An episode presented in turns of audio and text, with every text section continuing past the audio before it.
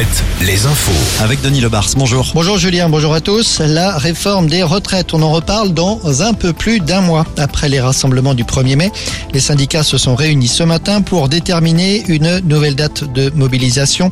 Nouvelle journée de manifestation le mardi 6 juin. Ce sera deux jours avant le vote à l'Assemblée sur la proposition de loi réclamant une abrogation de la réforme. À Rennes, des opposants à la réforme ont mené une nouvelle action ce matin. Le dépôt des bus a été bloqué dès 5 heures du matin. Résultat, pas de bus sur l'ensemble de l'agglo jusqu'à la mi-journée.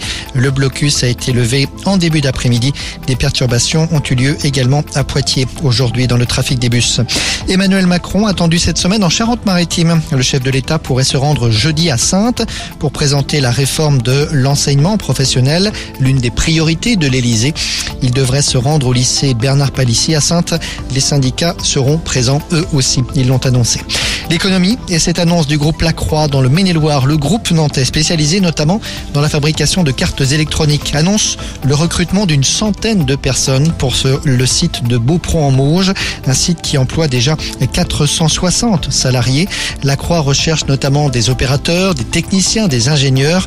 Toutes les infos sur alouette.fr. Situation plus difficile, en revanche, pour l'enseigne Courte Paille et ses 220 restaurants en France. Placés en redressement judiciaire, l'enseigne cherche un repreneur. Les candidats doivent être connus aujourd'hui. Dans les cinémas, du mieux en ce moment. Oui, 19 millions d'entrées ont été enregistrées dans les salles au mois d'avril. On retrouve les niveaux d'avant Covid. Une amélioration que l'on doit notamment à la projection de films tels que Super Mario Bros ou encore Les Trois Mousquetaires. Football, le retour de Toulouse sur la pelouse. Trois jours après sa victoire en Coupe de France, le TFC reçoit Lens ce soir en championnat. Le dernier match de la 33e journée entre Brest et Nantes se joue lui demain. En basket, le coup d'envoi des playoffs ce soir en Ligue féminine. La phase finale du championnat de France, ça se joue sur des matchs aller-retour. Pour La Roche Vendée Basket et pour Angers, le premier match se joue ce soir à domicile. Elle joue, elle, à Mont-de-Marsan. La légende des Bleus, Céline Dumerc, mettra un terme à sa carrière à 40 ans. Elle a permis à l'équipe de France de décrocher notamment un titre de championne de France en 2000, championne de, euh, de vice-championne championne du monde d'Europe. Ça y est, j'y suis arrivé. championne d'Europe en 2009 et vice-champion olympique en 2012. Voilà. Météo?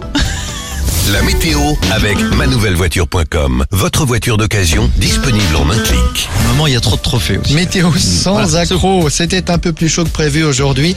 Avec cet après-midi, les maximales de 20 degrés le long de la Loire, 22 degrés sur